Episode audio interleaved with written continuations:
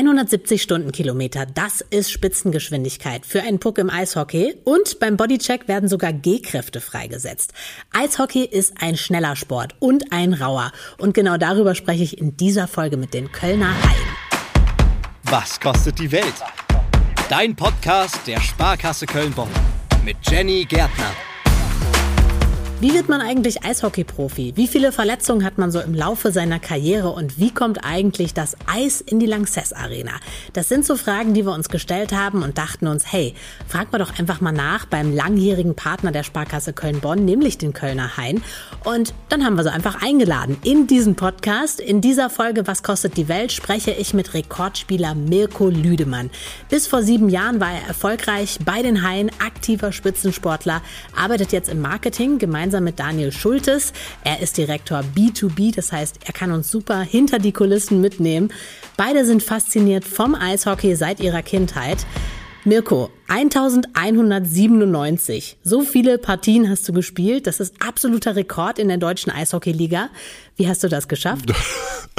Ja, eigentlich äh, stand ich nur die ganze Zeit auf dem Eis und äh, habe gespielt. Also Frage ist immer, wieso konnte man das so lange machen? Ja. Und ich glaube, da spielen halt ein paar ja, ein paar Faktoren dann eine Rolle. Gesunde Ernährung, Genetik, ein bisschen Glück bei der ganzen Geschichte und auch, ja, dass man äh, so lange Spaß hat, da Eishockey zu spielen. Und ein bisschen gut muss man, glaube ich, auch sein. Ja, man muss natürlich das dann alles dann irgendwie aufs Eis bringen und äh, ich sag mal, den Level halten, ja, dann ist es immer nur eine Frage der Zeit. Ja, aber da schauen natürlich schon jetzt viele zu dir auf, könnte ich mir vorstellen, weil das ist ja wirklich eine wahnsinnige Zahl. Ich glaube, die 1000 wurde jetzt auch mal geknackt, aber diesen Rekord hältst du. Ja, den halte ich jetzt schon eine ganze Weile. Ja. Also ich bin jetzt auch schon seit sieben Jahren raus. Viele Spieler haben jetzt schon, äh, ich sag mal, die, die sind in dem Club der Tausender angekommen, aber das heißt halt dann, dass man nochmal mindestens vier Jahre nochmal spielen muss. Und äh, ja, da äh, trennt sich dann halt meistens dann die, die Spreu vom Weizen. Ob man das dann nochmal machen will quasi, ne? Genau. Was fasziniert dich denn allgemein am Eishockey? Du hast es ja sehr, sehr lange gemacht. Wie, wie, wie kam das überhaupt? Ja, die Faszination äh, ist natürlich mit, mit einem Profi-Dasein nimmt die da natürlich dann ein bisschen ab bei der ganzen Geschichte. dann wird's Routine äh, und Alltag. genau, aber als Kind ist man natürlich dann immer auch, also ich zumindest gerne mal ins Stadion gegangen, hat dann den, den Älteren beim Spielen zugeschaut. Man hat natürlich immer eine tolle Atmosphäre dann äh, miterlebt und äh, auch mal den Gedanken äh, mal gehabt, okay, das wäre schon mal eine, eine, schöne Geschichte, wenn man auch selber dann mal äh, da unten stehen könnte. Also deine Eltern haben dich mitgenommen zu spielen? Oder? Nee, ich äh, bin halt relativ sehr selber zum Eishockey gekommen. Meine Eltern hatten eigentlich gar nichts mit Eishockey zu tun. Mhm. Der Werdegang war eigentlich folgender, dass ich quasi von den Scouts in der Schule angesprochen wurde. Nein. Also in der ersten Klasse. Sie sind halt dann rumgegangen, haben sich die Leute dann im, im Sportunterricht angeguckt und haben gesagt, hm, sag mal, hast du nicht Lust, da bei uns vorbeizukommen? Vielleicht könnte aus dir was werden. Ich habe gesagt, ja klar, warum nicht? Wie hast du denn ausgesehen? Also wonach wurdest du ausgesucht in der ersten Klasse? Ja, das ist schon eine Weile her, das kann ich jetzt leider auch nicht mehr. Also mehr. wie kamen die auf dich? Ähm, ja, wahrscheinlich, weil ich halt äh, schon als, als kleines Kind äh, sportlich war. Ja. Aber äh, was das Aussehen und so, das. Äh, was haben die gesehen? Ja, ja anscheinend das, das, das, das Richtige. Ja, irgendwas, irgendwas werden sie schon gesehen ja. haben. Ja, und dann bin ich natürlich dann alle ähm, Nachwuchsstationen halt dann durchlaufen, bin dann nochmal zwei Jahre dann nach Kanada gegangen, habe da nochmal zwei Jahre gespielt und bin dann zu den äh, Kölner Haien dann zur Profimannschaft dann dazu gestoßen und dann, äh, ja, hat es halt 23 Jahre lang gedauert, ehe ich dann äh, irgendwann mal aufgehört habe. Also die Faszination war schon sehr früh da. Und bei dir, Daniel? Ich hatte bis zu dem Zeitpunkt, wo ich bei den Haien angefangen habe, ehrlicherweise relativ wenig mit Eishockey zu tun. Klar, immer verfolgt in der Schulzeit. Der Name Mirko Lüdemann hat mir da immer was gesagt. Also umso schöner, dass man dann irgendwann mit ihm zusammenarbeiten darf. Aber es hat dann quasi bis zum Einstieg des Jobs bei den Heiden gedauert, bis ich wirklich das erste Spiel dann auch live gesehen habe. Mhm. Und dann hat die Faszination so ihren Lauf genommen. Also ich habe früher selber Fußball gespielt, mache das auch immer noch äh, hobbymäßig. Aber das Live-Spektakel, so will ich es fast schon nennen, äh, Eishockey, wirklich schwer zu schlagen. Also in der Halle ist das schon eine Nummer. Ja, das sagen ja immer viele, ne? dass es da so richtig abgeht und dass die Stimmung auch wirklich ganz besonders ist. Ist das dann auch was gewesen, wo du dachtest, okay, also das will ich irgendwie auch mit meinem Job verknüpfen? Absolut. Also ich hatte schon früh die Leidenschaft Sport und im besten Fall das dann natürlich mit dem Beruf zu verknüpfen, ist ideal mhm. und hält ja bis jetzt noch. Bin jetzt seit zehn Jahren bei den Haien. Ja. Habe auch nicht vor, das irgendwie aufzuhören. Von daher, das ist auf jeden Fall eine Sache, die sehr viel Spaß macht. Mhm. Eishockey gilt ja schon als ziemlich rauer Sport eigentlich. Ne? Also da wird schon, äh, keine Ahnung, der ein oder andere mal äh, an die Bande gedrückt oder so. Härtet man sich da irgendwie ab? Oder wie viele Verletzungen hattest du so im Laufe deiner Karriere? Kannst du die noch zählen? Also abhärten ist relativ schwierig, weil ja doch jede Situation anders ist und die Einschläge halt dann doch von überall kommen. Also Manchmal weiß man, was kommt, aber manchmal kommt auch von, von hinten was oder von der Seite, wo man halt dann nicht damit rechnet.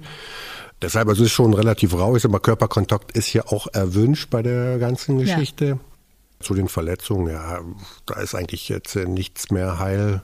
Was, also ich, wir haben, ich hatte das mal irgendwann mal angefangen gehabt, mal zu gucken, was alles schon mal gebrochen worden ist. Und das geht halt äh, vom, vom Gesicht, Nase, Kiefer, geht dann runter, Schlüsselbein, Arm, Knöchel, Rippen. Also da ist halt dann doch schon einiges immer dabei, was halt in den 23 Jahren dann nochmal kaputt gegangen ist.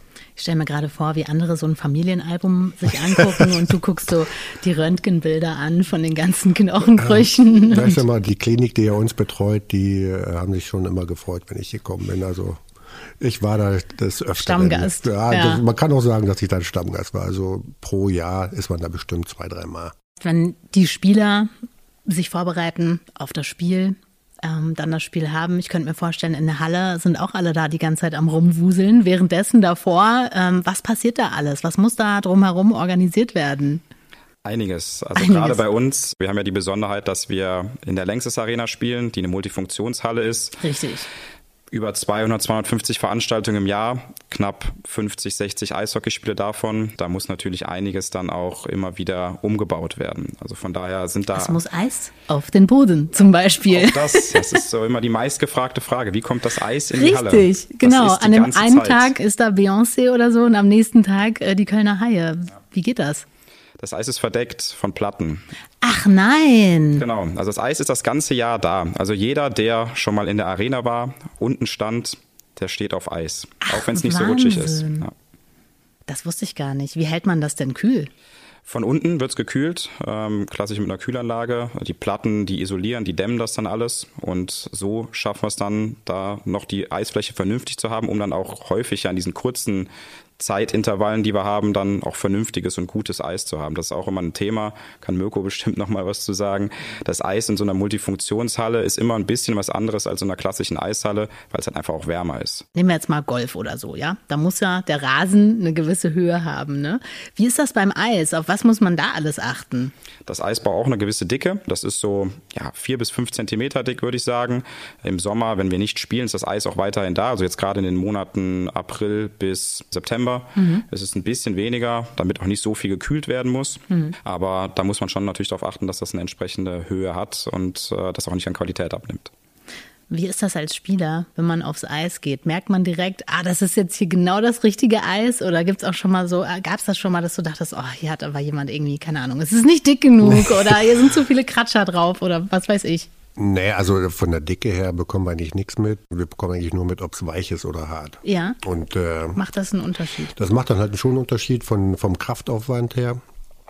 Und das ist halt, was, was Daniel auch gesagt hat, in so einer äh, Multifunktionsarena ist es halt dann doch weicher als in der klassischen äh, Eishockey, im Eishockeystadion wie zum Beispiel in Augsburg oder in, in Schwenning, wo halt wirklich nur Eishockey gespielt wird. Und da ist das Eis dann schon ein bisschen härter und das merkt man dann auch beim, beim Fahren. Mhm. Aber jetzt so ein Eis, dass man sagt, oh, hier geht gar nichts. Also man kann es nicht aufs Eis schieben, wenn es nee, am Ende nicht klappt. Nee, leider nicht, weil die anderen spielen ja auf, auf dem gleichen Eis. Das ist immer schwierig. Ja, hast du auch wieder recht, ne? Ich habe auf der Seite gelesen von den Kölner Haien, dass du zu deiner aktiven Zeit immer sehr viel gegessen hast. Das äh, habt ihr da hingeschrieben.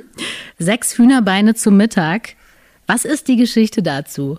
Ist halt diese klassische Routine ist das halt immer. Ja. Man geht äh, zum Training, nach dem Training fahre ich zum Metzger, hole da meine sechs Hühnerbeine, fahre dann nach Hause, schmeiß die dann in, in den Ofen rein oder in, in, in die Bratpfanne.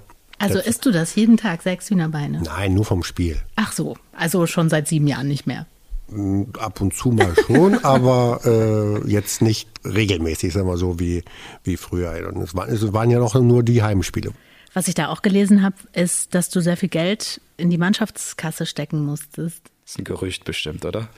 Ja, das ist Bei der 1000. ja zu, zu jedem Jubiläumsspiel sagt man halt nochmal, dass man da was in die Mannschaftskasse macht. Ja. Und äh, ja, ich Zur sag mal so, zur Partie. 1000 hat man natürlich auch gesagt, ja komm, ich schmeiß jetzt einen Tausender rein, und dann haben wir doch gewonnen und muss ich doch noch bezahlen.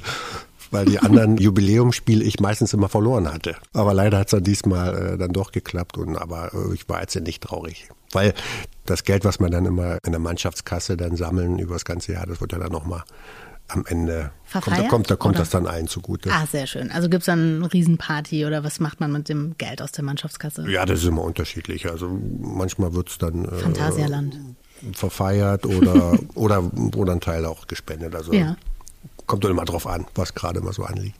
Wann war denn für dich eigentlich klar, so, ich höre jetzt auf? Ähm, ja, das merkt man dann schon irgendwann. Also war dann ja schon, ich sag mal, ein Monat vor Saisonende, ein, zwei Monate vor Saisonende, wo man dann gemerkt hat, boah, das wird jetzt schon langsam zäh, das Ganze.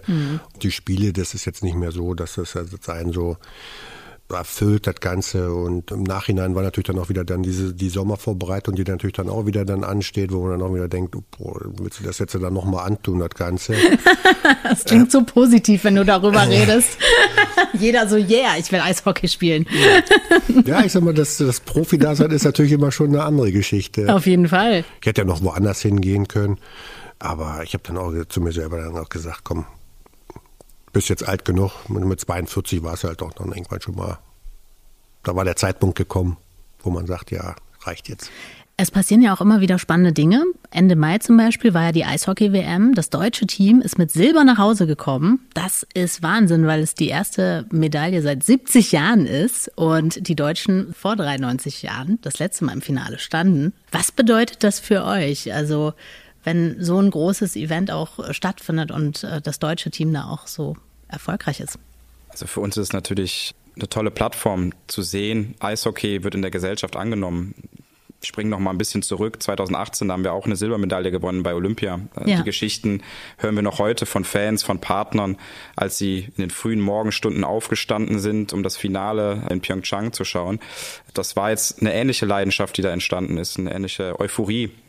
Das war eine super Leistung, eine super Teamleistung, die die Jungs da absolviert haben, haben das deutsche Eishockey riesig repräsentiert. Und unser Kapitän, der Moritz Müller, hat das jetzt auch in ein, zwei Interviews gesagt.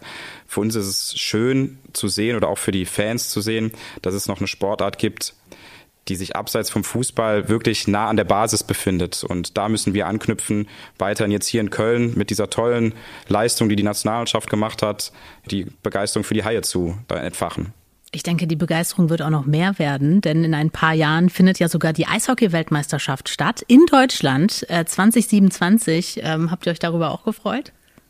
Absolut, natürlich. Also es ist super, so ein Ereignis hier bei uns zu haben. Wir hatten es selber in Köln in den letzten Jahren. Deswegen wissen wir, wie schön so ein Ereignis ist.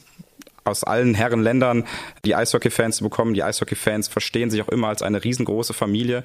Da sind eher selten große Rivalitäten. Da wird eher dann mal miteinander angestoßen. Und von daher freuen wir uns da auf 2027, wenn der Eishockeysport hier in Deutschland dann eine schöne große Plattform bekommt. Du warst ja auch als Nationalspieler unterwegs. Ist das nochmal eine andere Nummer? Ja, natürlich. Ich sag mal, solche Weltmeisterschaften und auch äh, die Olympischen Spiele, da ist natürlich auch dann nochmal eine ganze äh, andere mediale Aufmerksamkeit dann da. Also da wird natürlich dann jedes Spiel dann äh, kritisch beäugt. Wenn du es verlierst, da kriegst du direkt gleich ein paar auf, auf die Rübe. Wenn du gewinnst, geht es natürlich dann auch dann direkt auch in die andere Richtung. Aber sag mal so, die mediale Aufmerksamkeit ist doch immer schon eine andere als äh, jetzt im, im normalen Liga-Rhythmus. Aber auch so für dich persönlich? War, das, äh, war der Druck da höher oder? Äh, nee, eigentlich nicht. Weil Äh, wir hatten eigentlich immer eine gute Mannschaft und hatten auch immer dann, äh, ich sag mal, auch abseits des Eises viel Spaß miteinander, was natürlich dann auch immer wichtig ist. Auf ja, weil du bist natürlich dann auch dann mal zwei, drei Wochen dann mit den ganzen Jungs dann immer zusammen. Hm. Das heißt, Teamgeist ist super wichtig. Ja, das auf alle Fälle. Ich sag mal, ja, in diesen zwei, drei Wochen, die man da zusammen ist, äh, ist das, ist das äh, dann immer schon wichtig, weil wenn sich der eine oder andere dann auf die Nerven geht, dann spiegelt sich das natürlich dann auch auf dem Eis dann auch wieder. Hm. Und äh, das sollte dann nochmal auf keinen Fall dann der, der Fall sein. Nee, das ist nicht so förderlich für die Mannschaft auf jeden Fall. Ne? Das nicht und auch für die Ergebnisse dann. Für die nicht, wa? Ergebnisse auch nicht. Leon Dreiseitel, den würde ich auch noch gerne erwähnen, war ja Spieler des Jahres 2020 und ich habe in einem Interview auch nochmal nachgelesen, der hat ja angefangen bei den Kölner Haien als Bambini und im Interview hat er gesagt, ich glaube, dass ich da einfach Eishockey spielen gelernt habe, so ganz einfache Dinge wie Schlittschuhlaufen, die kleinen Sachen und dass er da eben groß geworden ist. Also ich äh, habe ja noch mit seinem Vater zusammen gespielt. Nein! ja, ja, deshalb. Und äh, natürlich ist es natürlich dann auch, äh, ich sag mal, für uns dann immer schön, wenn dann gerade jetzt so ein Weltstar wie der, wie der Leon dann, äh, ich sag mal, hier seine, seine ersten Schritte jetzt hier in Köln gemacht hat. Total. Und äh, da können wir uns natürlich dann auch immer darauf berufen und sagen, hier bei uns in Köln, da ist nicht alles schlecht. Dich hat irgendjemand in der ersten Klasse gescoutet und die Kölner Ja. Haie haben Leon Dreiseitel gescoutet. Quasi So, groß gemacht. Wir hatten wahrscheinlich, hatten, der, hatten, Schritte. hatten der Papa direkt aufs Eis geschickt, wo er laufen konnte. Naja, aber äh, es ist natürlich dann immer eine, eine, eine schöne Geschichte. Bei ihm muss man wirklich vielleicht auch mal erwähnen, er ist so ein bisschen das, der Dirk Nowitzki des deutschen Eishockeys. Das kann man vielleicht mal ein bisschen besser einordnen. Kann man gut vergleichen, Ähm, In Kanada, in den USA, da kennt ihn jeder, wenn er über die Straße läuft. Ja. Hier in Köln wird es wahrscheinlich auch schon ein bisschen mehr, als es vielleicht vor ein paar Jahren war. Aber der ab, absolvierte absolute Pionierarbeit äh, für das Eishockey, für das deutsche Eishockey. Hm. Da können wir wirklich als Kölner sehr stolz drauf sein, dass er da auch so eine Verbindung zum Kölner Eishockey hat. Was ich ja auch interessant finde, ist, dass bei euch ja auch seit 2017 die Frauen spielen. Mm, Was würdet ihr denn sagen? Wie unterscheidet sich denn der Frauensport und der Männersport? Es ist ja trotzdem Eishockey, aber wo sind die Unterschiede? Ich glaube, eine regeltechnische Thematik ist auf jeden Fall, dass im Frauen-Eishockey keine Checks gefahren werden dürfen. Das ist schon mal ein entscheidender Unterschied. Aber ansonsten spielen die genauso gut beziehungsweise schlecht Eishockey, wie die Jungs das machen. Ja. Ähm, sind in der Eislaufschule, da fangen die Kids teilweise ja schon mit fünf, sechs Jahren bei uns an, wenn nicht sogar noch früher, auch zusammen auf dem Eis. Also die Entwicklung zum späteren Profispieler oder zur Profispielerin hin, machen die Kids noch äh, gemeinsam. Die fangen gemeinsam an in gemischten Teams und dann wird es irgendwann getrennt. Weltweit ist es ja auch so, wenn wir da nochmal schauen, kommen ja die besten Frauen aus den USA, Kanada, Finnland und so weiter. Und da ist das ja so ein richtiger Nationalsport. Ne? Das ist ja ganz anders als bei uns. Die lernen es auf diesen Eishockey-Colleges und äh, es ist nicht auch ein bisschen unfair, wenn man es dann so vergleicht. Also wenn dann die Frauen von hier, ich weiß, dass äh, viele machen ja nebenher noch einen Beruf, ja, also Eishockey spielen ist nicht Hobby, aber es ist ein Zweitjob sozusagen. Ist es dann nicht gemein, wenn die aufeinandertreffen bei großen Turnieren? Also unfair, oder? Ja, also es ist halt einfach so ein bisschen dem geschuldet, dass der Stellenwert des, des deutschen Eishockeys sowohl bei den Männern als auch bei den Frauen nicht nur ansatzweise dahin kommt, wo der Fußball in Deutschland ist. Ja. Und äh, in den Ländern, die du genannt hast, der Eishockeysport einfach die absolute Nummer eins ist. Und ich glaube, das sind Themen, da müssen wir einfach noch weiter dranbleiben mit solchen tollen Erfolgen, wie du eben schon erwähnt hast mit der Silbermedaille, Ja. dass wir da weiter eine große Euphorie schaffen. Und dann irgendwann ist es vielleicht nicht mehr so unfair. Dann haben wir auch ein paar Profis in dem Bereich und dann äh, sprechen wir uns vielleicht in fünf bis zehn Jahren nochmal äh, und schauen mal, was die äh, Ergebnisse bei den Weltmeisterschaften dann so bringen, gerade im Frauenbereich. Meinst du, Geld spielt da auch eine Rolle? Also, dass man vielleicht ja mehr Geld reinsteckt in zum Beispiel den Frauensport auch da speziell, weil ich meine, wenn du nebenher noch einen anderen Job machst, ist ja klar, dass du da nicht so gut werden kannst, wie wenn es dein Hauptberuf ist. Absolut. Natürlich, das Thema Nachwuchsförderung ist auf jeden Fall eines, was wir in Deutschland haben. Auch bei den, bei den äh, Frauensportarten, speziell im Frauen-Eishockey. Auch was die Ressourcen betrifft, Eisflächen zum Beispiel. In Köln haben wir quasi nur unsere Eisfläche in der Köln Arena 2 zur Verfügung. Die ist überbucht. Da sind bis teilweise 12, 1 Uhr in der Nacht äh, Hobbymannschaften drauf. Wenn wir da bessere Infrastruktur hätten, dann glaube ich, wäre das auch schon ein großer Schritt nach vorne. Und das kann man natürlich auch mit Geld schaffen, klar. Ja, dann könnten alle Teams mehr trainieren, hätten mehr Zeit und so weiter. Dann kommen wir noch mal zurück zu dir. Du bist ja eigentlich die ewige Nummer 12. Kein anderer wird diese Nummer tragen. Warum? Was ist das für eine Geschichte? Die Sache ist halt die, ich hatte halt schon immer die Nummer 12 gehabt, überall, wo ich, äh, wo ich halt gespielt habe, ob ich jetzt äh, im Nachwuchs äh, alle, alle äh, Nachwuchsmannschaften äh, durchlaufen bin, hatte ich die Nummer 12, dann äh, in, äh, in Kanada auch die Nummer 12 gehabt und dann, wo ich nach Köln gekommen bin, habe ich gefragt, ist die 12 frei? Und dann gesagt, ja, 12 hat keiner.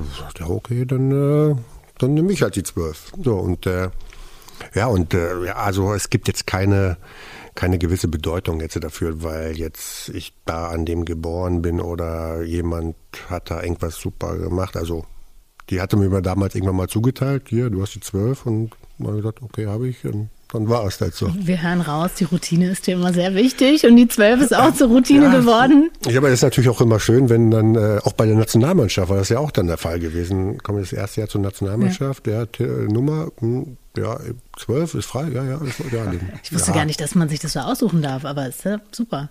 Ja, ich sag mal, wenn man als junger Spieler irgendwo hinkommt, jetzt äh, in den, in, in den Profibereich. Jetzt auch jetzt, ich war damals 19, bin dann zu den Kölner reingekommen. Da ist natürlich dann, und ein paar haben dann schon länger gespielt. Wenn die natürlich dann, wenn da jemand die 12 gehabt hätte, da wäre natürlich gesagt, hm, wäre es ein bisschen schwierig, du, was ist denn mit dir? Gib mal die 12 her. Der hat ja. mir auch, hätte mir auch einen Vogel gezeigt. Und so war es natürlich bei der Nationalmannschaft natürlich dann auch gewesen. Ähm, dass dann die Spieler, die natürlich dann da, äh, da waren, äh, da ein Vorrecht dann auf ihre Nummern haben. So. Und äh, aber st stimmt das, dass jetzt niemand die zwölf mehr haben darf? Ist auch so. Also man hat mir die ja dann äh, vor, was war das jetzt, sechs oder sieben Jahren? Sieben Jahre. Ich glaube, vor sieben Jahren dann unter das Hallendach gehangen. Ja, dann noch äh, dann dazu gesagt, äh, wie bei, äh, ich sag mal, den, den anderen Nummern, die unter, unter der Halle hängen, dass diese Nummern halt nicht mehr vergeben werden. Und das ist auch, äh, da bin ich auch ein bisschen stolz drauf. Und äh, ja, man freut sich dann immer, wenn man in die Halle kommt und denkt, oh Mensch, da hängst du immer noch. Ist immer schön. Das sind die Geschichten von Rekordspieler Mirko Lüdemann, der legendären Nummer 12 und Daniel Schultes von den Kölner Hain. Ich habe einiges gelernt in dieser Folge. Gutes Partywissen zum Glänzen finde ich auf jeden Fall. Das Eis in der Lanxess Arena ist immer da. Es wird für Konzerte und andere Veranstaltungen einfach nur abgedeckt. Das ist auf jeden Fall mega. Und damit wünsche ich euch jetzt erstmal einen schönen Sommer. Nach einer kurzen Sommerpause meldet sich der Podcast hier wieder zurück. Macht's gut.